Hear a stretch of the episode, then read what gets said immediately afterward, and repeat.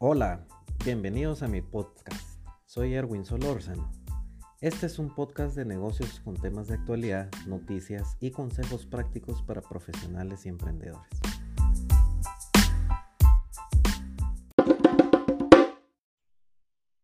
Hola Lucas, hola Fabiana.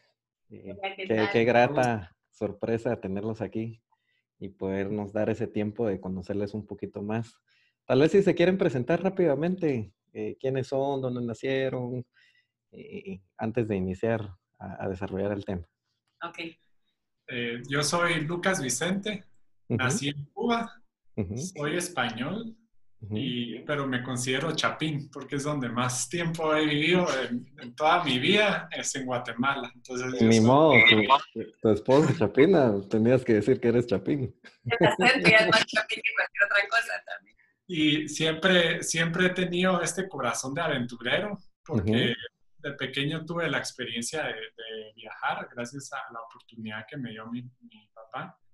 Y eh, a, pesar de todos los intentos que he hecho en el, como en el mundo de, académico, siempre me ha gustado aprender, pero a mí me gusta más eh, como que el, el, área de emprender, ¿verdad? yo, yo, he intentado como que trabajar en oficina y, y lo he hecho, pero siempre me considero un emprendedor desde que soy pequeño, siempre he tenido como la mente de esto, por eso me fascina siempre como que estar en constante eh, creatividad. Ok, excelente. Fabiana. Yo, me llamo Fabiana García Calvinista yo nací aquí en Guatemala. Eh, feliz de haber nacido aquí en Guatemala. No siempre lo vi así, pero ahora sí lo veo así. Y mm, también siempre una cosa que para mí es importante es decir que yo me llamo Fabiana, yo no soy Fabiana, yo soy muchas cosas más que Fabiana. Eh, yo nací, crecí en la zona 1. Eh, a, pesar, eh, a pesar de que el área no era privilegiada, crecí en un ambiente familiar en casa muy privilegiado de apoyo, de amor, de, de compromiso con siempre ser mejores. Y, tuve, ah, crecí en un ambiente de mucha creatividad, con un papá arquitecto y una mamá mercadóloga que siempre me daban espacio como para, mira, em, ahora pintamos tus paredes blancas y pintalas otra vez de los colores que tú querrás y hace murales. Y entonces siempre crecí en un ambiente de crear eh, y libre, que por lo cual yo estoy muy afortunada y muy agradecida de, haber crecido así. Em, y pues luego eh, también soy administradora de empresas y, y, ahí empieza un poco la historia a fluir eh, a más allá del por qué estamos acá, pero prácticamente entonces soy yo. Tengo un hermano que se llama Felipe, que, que es un ingeniero, todos con mente Todo lo contrario, todo lo contrario. Todo lo contrario, sí, se, tiene como que hace un zoom a las cosas y se enfoca solo en, en como lo numérico, 100%, pero... Numérico, procesos, estructura, correcto.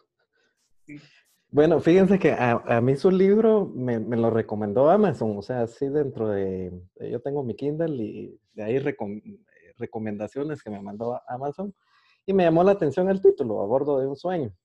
Y le soy bien honesto, lo bajé un viernes en la noche y, y sentí como que era Netflix, como cuando uno se engancha con una serie de Netflix y, terminaba el capítulo y otro capítulo y no me puedo quedar a medias. Total de que terminé eh, en ese fin de semana a leer su libro, o sea, la verdad. ¡Wow! ¡Qué ah, alegre! Muchas gracias. o sea, me enganchó, me enganchó el libro, la narrativa, eh, muy buen detalle, el tema de los pensamientos que van poniendo. Eh, realmente a veces me tomaba la pausa de un 30 segundos, un minuto, esas dos, tres líneas, interiorizarlas leerlas y wow, o sea, hay sabiduría en, esas.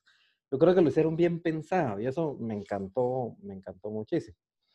Ahí al inicio ustedes hablan de, del norte del corazón, creo que, que hablan por, así como el norte eh, en navegación que, que, uno seguía, y ustedes hablan ahí del, del norte, su norte. Eh, cuéntenme un poquito de su norte ahí, como para que la gente entienda. Sí, bueno, eh, creo que bastante de, de, lo que hablamos del norte es que todos dentro tenemos un lugar que es creado a, a, a causa de, de, todo lo que nos rodea cuando somos pequeños. Eh, son sentimientos, porque nuestra mente al final recibe sentimientos de alegría, de tristeza, todo esto. Y eso hace como que es lo que forja tu, tu eh, como tu base cuando estás eh, construyendo un edificio. La base es lo más importante.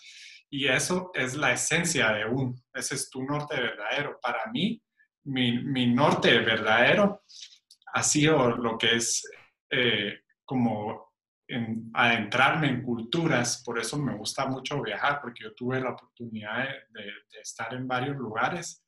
Y a mí me gusta eh, me ha costado como que encontrar eh, esto, porque uno dice cuál es realmente mi, mi, norte, ¿verdad? Uno como lo siente, pero no lo puede expresar en palabras. Yo he estado como trabajando esto últimamente y a mí lo que me gusta es poder enseñarle a la gente a hacer lo que les gusta en realidad, o sea, que disfruten lo que hacen y dejar de hacer menos lo que no les gusta. Al mismo tiempo que yo lo intento, porque yo, yo no es que, que yo sea un experto, pero yo siempre estoy como que salgo de esa zona y estoy intentando, intentando y fallo, y, pero siempre estoy detrás de eso porque me niego a estar haciendo algo que no me gusta. Mm. Prefiero siempre estar en esa zona de, de incomodidad. Y eso de hacer algo que no te gusta, para mí ese es el norte, que es saber escuchar tu intuición, no de una forma esotérica necesariamente, sino que de una forma muy pragmática, muy aterrizada con los pies sobre la tierra. Es realmente tu poder discernir y decir qué es eso que me encanta hacer, que me apasiona hacer y que me mueve, cuál es ese propósito como, como ser humano me mueve y seguir cada pasito hacia ese propósito, eso es seguir tu norte. Entonces, no necesariamente el norte de cada persona va a ser lógico a, un mundo tan, tan mental como lo conocemos, porque a veces lo que nos apasiona y lo que queremos va un poco en contra de lo que hemos aprendido como lo correcto de hacer. Entonces es más... lo que la sociedad dice, o lo que esperan de ti, la familia lo que espera de ti. Sí, todas estas expectativas de, de cuál, qué es lo que me define a mí como un buen ser humano, como un buen hombre de familia, como un buen hombre de trabajo, ¿verdad?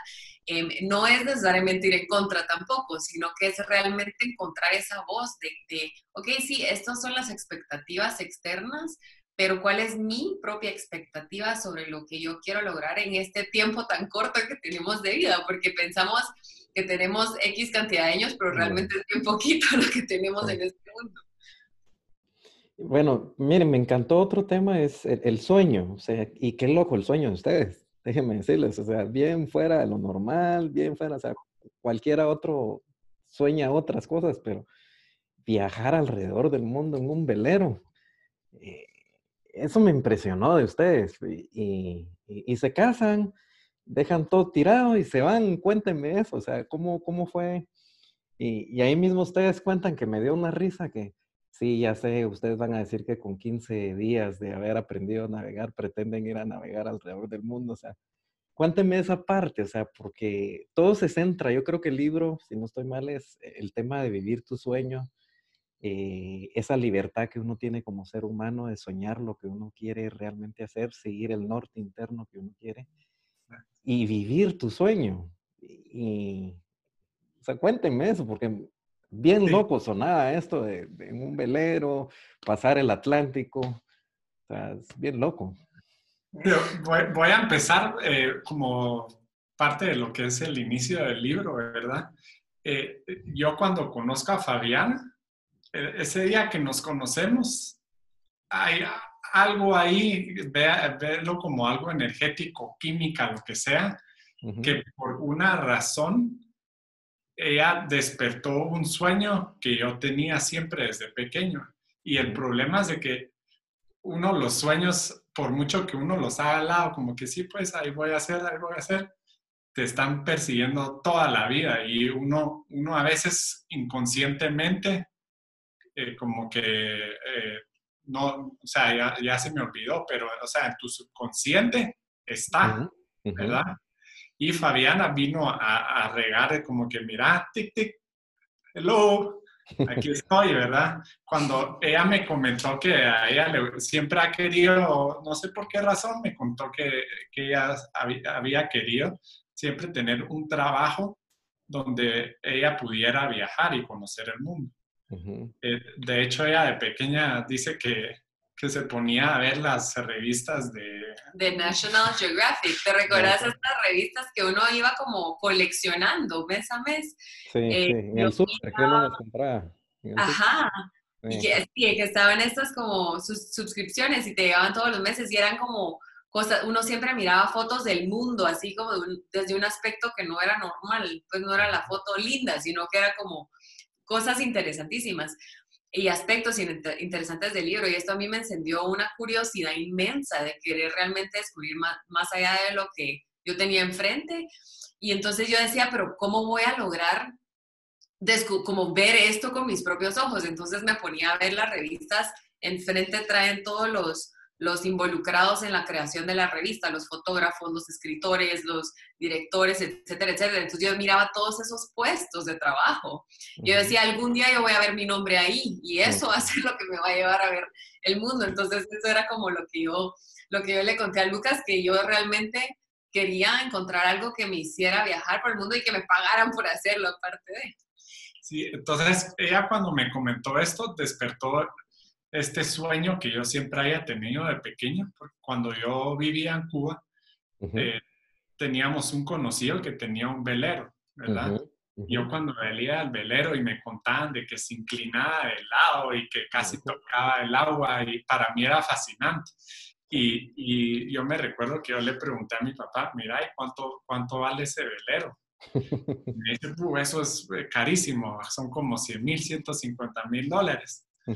Entonces yo, yo dije, eh, eh, como pequeño que uno como que siempre mira las cosas sin, sin como barreras, ¿verdad? Yo dije, yo cuando tenga los 30 años voy a, me voy a ir en un velero por el mundo, ¿verdad? Mm. Yo dije, ahorita no tengo el dinero ni tengo la capacidad, pero lo voy a hacer.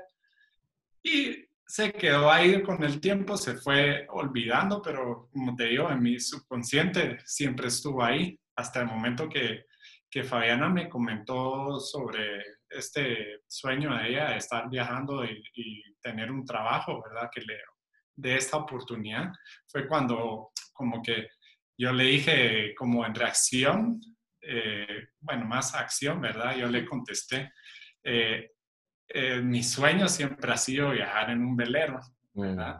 Y a esto yo tenía 24, 25 años. Eh, y como que yo dije, puchica, ya van a ser los 30 años, yo tengo que hacer esto.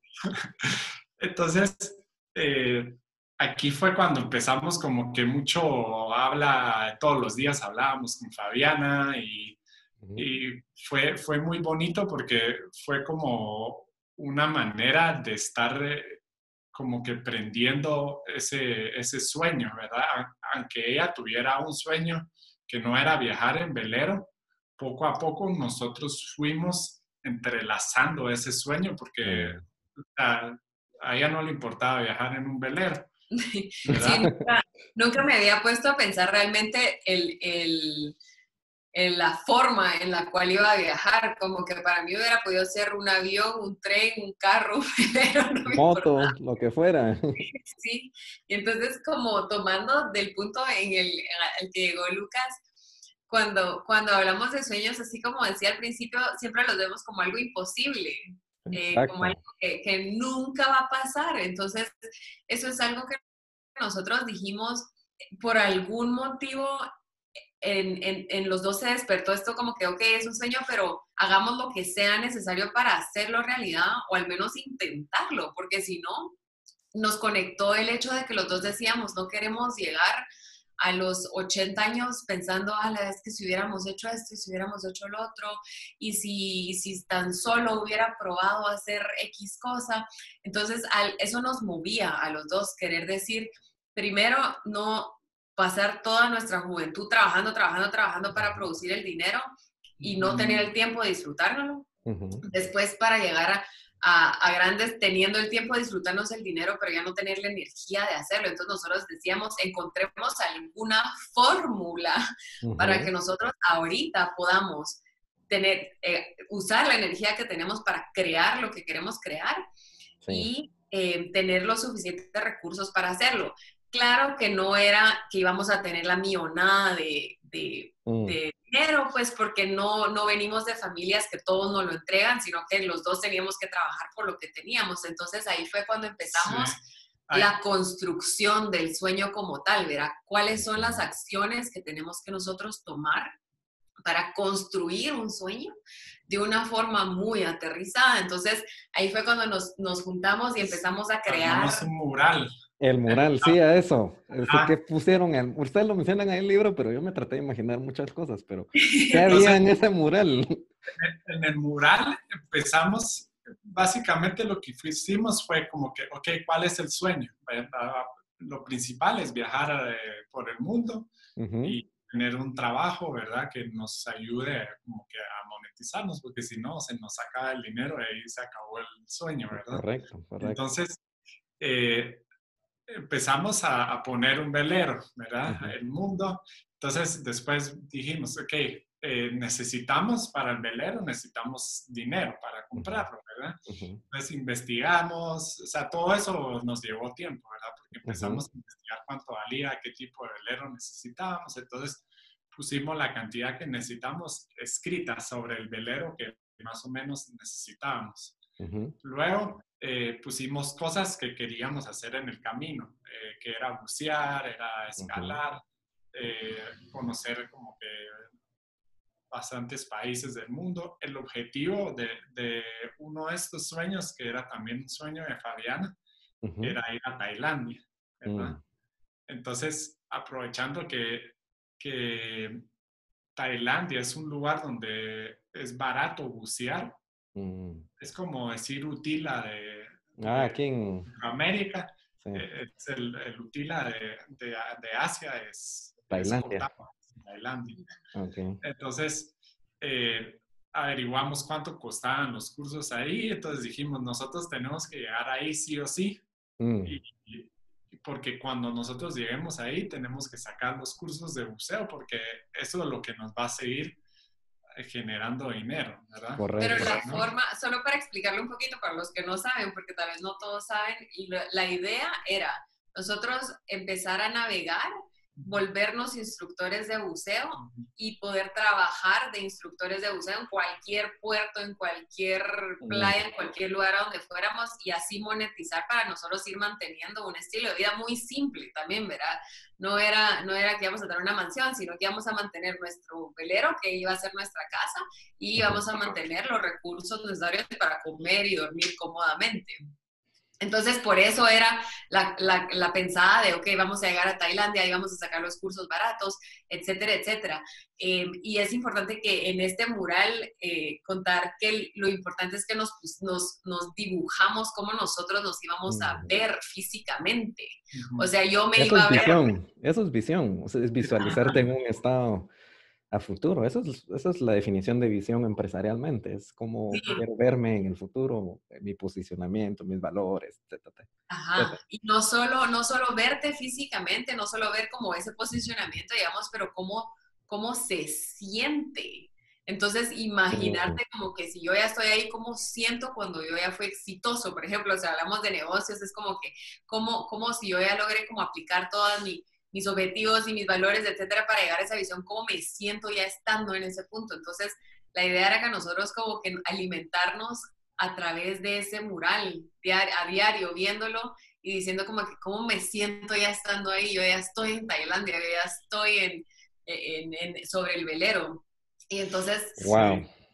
wow. Y ya teniendo el mural, ahí empezamos como que eh, a trabajar en todo lo que necesitábamos hacer para que se cumpliera cada una de esas cosas, ¿verdad?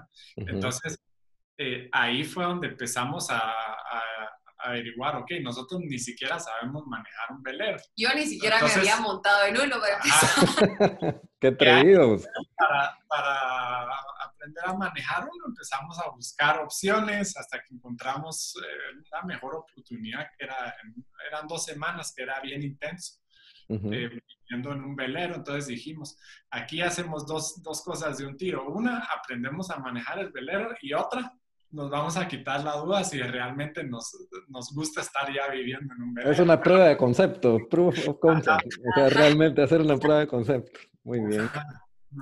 Que, que, es importante reconocer que para esto hay que invertir un poco. Sí tienes que estar dispuesto a invertirle a esa, a esa idea y a ese propósito para realmente probarlo, no solo imaginártelo. Entonces, ir más allá de, ok, ya lo visualicé, ya lo sentí, pero entonces como que tangibilizarlo y entonces ya lo probás, ya lo podés como, como consultar, ver a platicar y vivenciarlo eh, para, para estar después con la flexibilidad de decir, ok, si no funcionó, no funcionó, pero al menos lo intentaste, ¿sabes? Y si no funcionó, entonces, ¿qué aprendí de esto para luego dar el siguiente paso para lo siguiente que viene?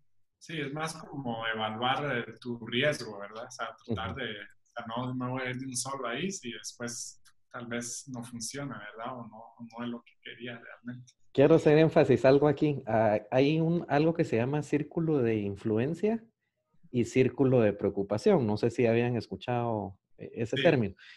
Entonces me encanta porque todo lo que ustedes hicieron estaba dentro de su círculo de influencia. O sea, ¿qué cosas puedo hacer yo? Aunque la meta parecía imposible, tan grande. O sea, no tengo los recursos económicos, no soy millonario como para ir a comprarme cinco veleros y, y contratar tripulación, y etcétera, etcétera.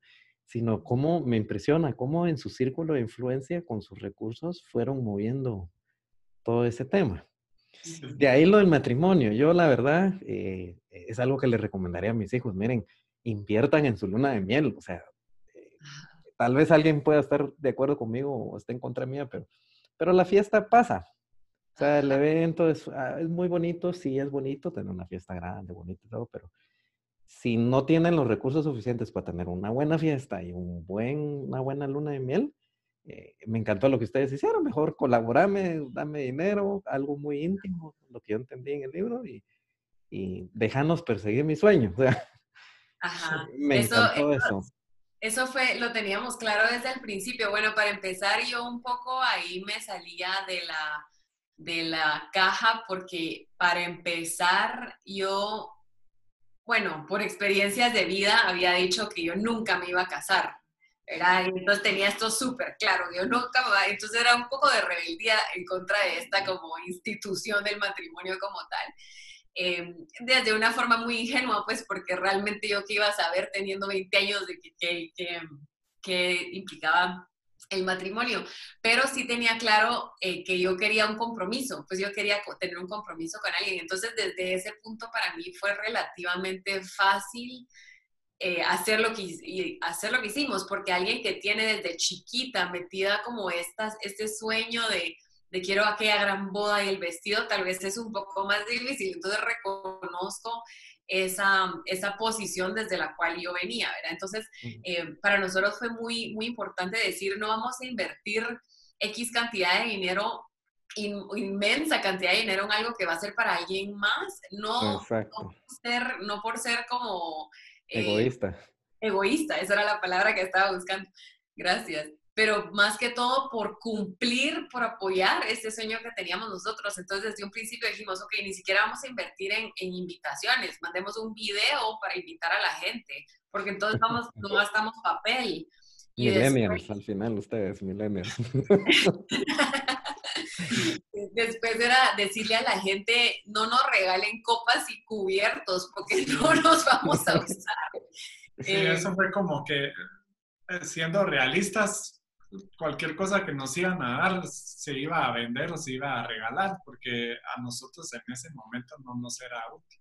Entonces, por eso nosotros optamos como que hacer una invitación donde ya explicara la razón por qué estábamos haciendo esto. Ajá, y lo importante de esto creo como que, que, me gustaría rescatar es que el compromiso que uno tiene con ese norte de uno, que es eso mm. que quiero hacer yo en la vida, ese compromiso tiene que ser tan grande que estás dispuesto a, a, no necesariamente cumplir con las expectativas de la sociedad porque estás tan comprometido contigo Uy, perdón, perdón. C-O-U-R-S-E-R-A. Perdón. No hay pena. Em, está. Bueno, em, estaba diciendo que no, que estás tan comprometido con, con, tu propio sueño, con tu propio propósito, que, que, no necesariamente vas a dejar desviarte por otras cosas. Entonces tenés que estar muy claro y muy dispuesto a recibir los comentarios, porque no recibimos necesariamente siempre comentarios positivos sobre esto, así como que como, como así que no van a a hacer una boda y no van a invitar a X y X y X persona. Y nosotros decíamos, puchica, pero si no nos ha hablado en 5 años, 10 años, ¿para qué lo vamos a invitar? Eh, no es, otra vez, no es desde un punto egoísta, es desde un punto más como pragmático, lógico, siento yo. Sí. Bueno, adelantándonos un poquito en la historia, porque tampoco vamos a contar el libro aquí. Eh, eh, la peor tormenta que pasaron, cuéntenme de creo que fue en el Atlántico, viajando del Caribe para Panamá. cuénteme qué sintieron, cuénteme esa situación. Mira, la, peor tormenta que he pasado yo, la pasé, no, yo no estaba con Fabiana, que eso está una parte... Eso está más adelante. Ah, cuando te vas con el italiano, creo que era italiano, sí. Eh, esa, la verdad es que yo estaba en un montón de tormentas y, esa tormenta sí fue eh, bastante eh, como que estás ahorita y todo lo que hagas ahorita depende de tu vida, ¿verdad? Uno no está como que pensando qué vas a hacer después, no, realmente estás en el ahora, o sea, todo lo que hagas ahorita influye a qué es lo que va a pasar, porque nosotros en ese momento no el motor no funcionaba, estábamos en una, en una tormenta que tenían eh, ghosts, que son como, no sé la palabra en español, pero son como soplíos que ah, el viento se mantiene a una velocidad, pero cada cierto tiempo pega soplíos. y, y, esos llegaban de 40, 40 y pico, casi 50 nudos, de, que es un montón, o sea, ya relativamente, eh, eh, hablando en fuerza de viento, es un montón de, de, de viento que había, más el mar que estaba revuelto había lluvia y, solo éramos dos en ese velero. Entonces era el italiano y, y yo, ¿verdad? Ahí eh, ya era de noche porque cuando estábamos llegando y pasó esto, nos tuvimos que eh, desviar un, día de camino. O sea, no, no, no habíamos dormido.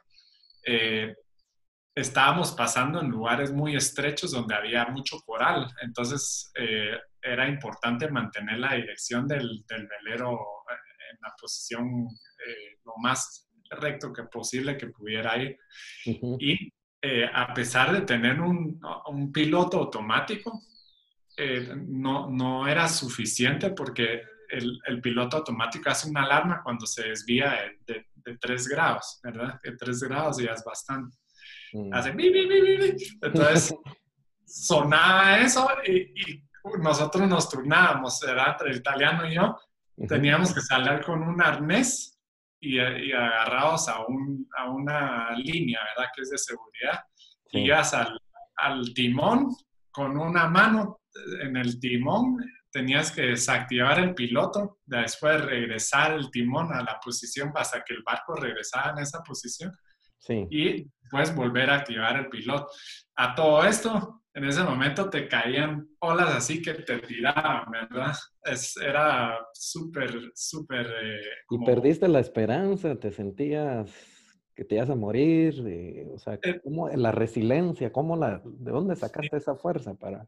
En, en ese momento, una de las cosas que me, que me ayudaban, ¿verdad? Como que una era que yo estaba, todo dependía de mis manos en ese momento. Y yo tenía otra vida a bordo que no solo era yo. Entonces, eso como que yo no puedo cometer ningún error.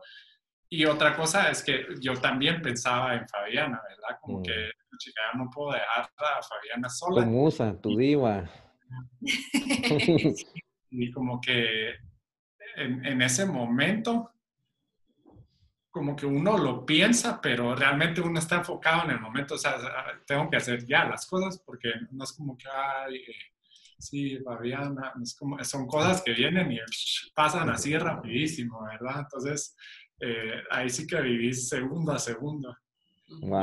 y fue una experiencia, eh, fue una experiencia dura, pero como todo después es una experiencia bonita que contar porque eh, es algo que, que te, da vida, ¿verdad? Porque cuando uno está en ese momento, uno realmente eh, después llega a apreciar como que todas las cosas que nos da la vida.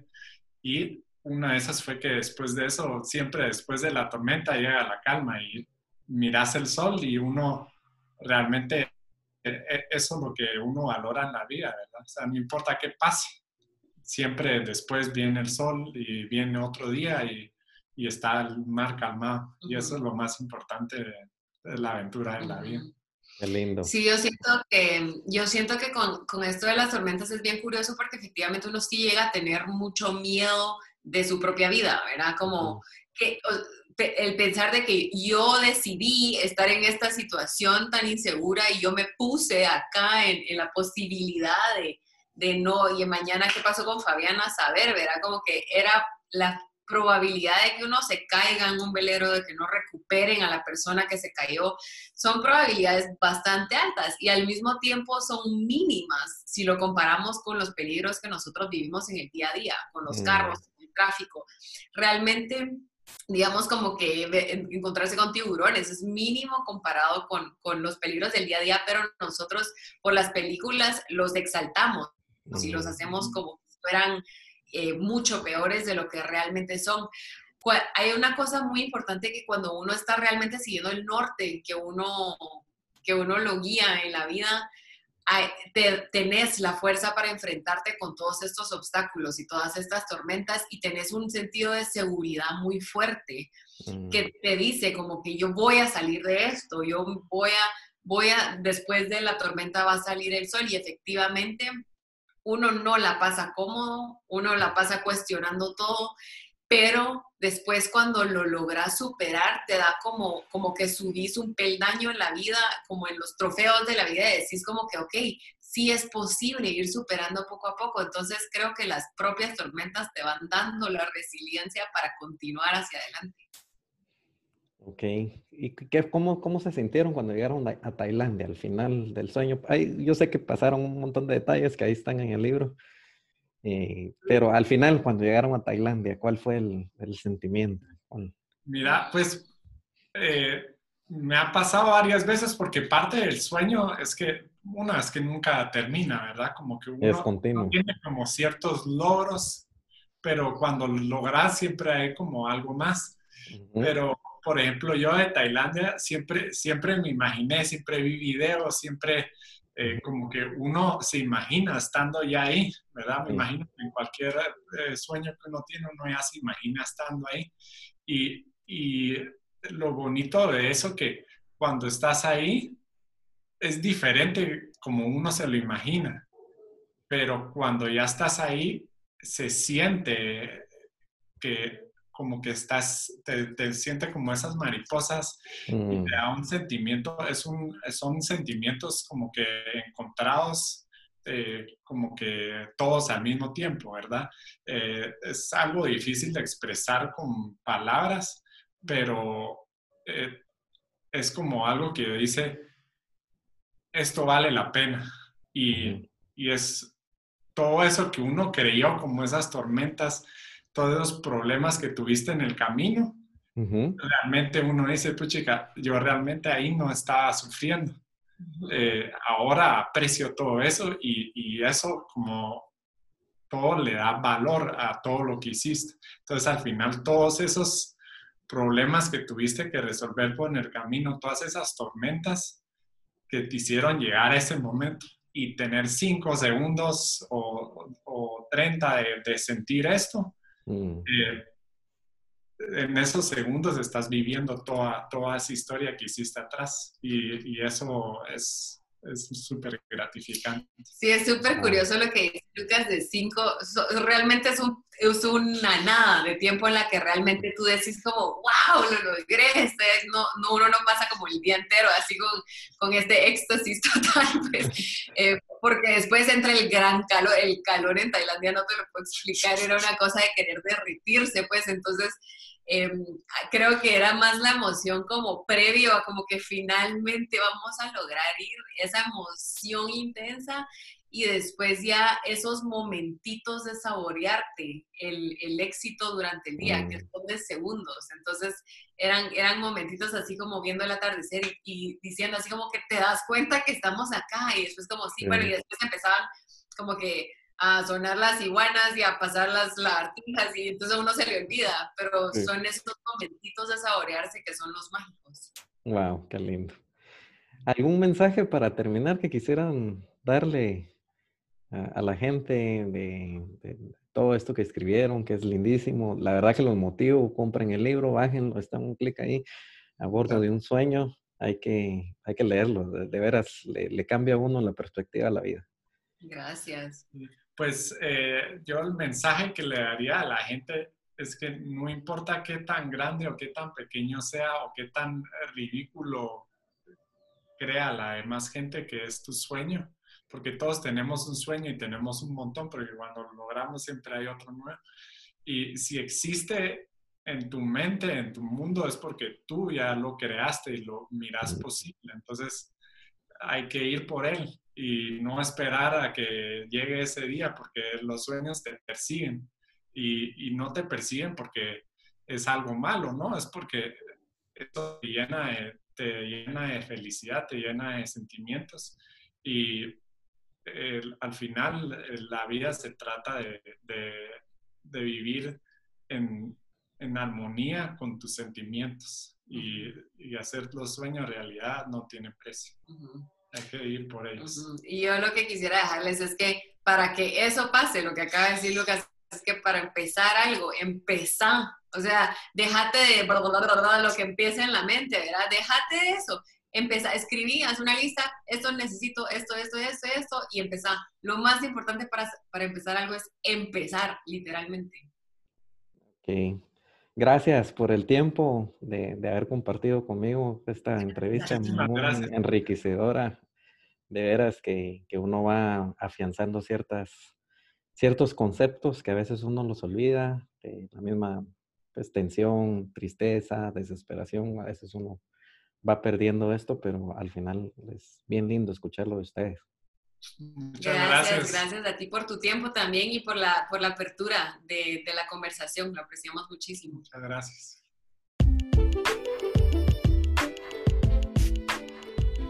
No olvides en dejarme tus comentarios a través de las redes sociales, tanto en Twitter como LinkedIn.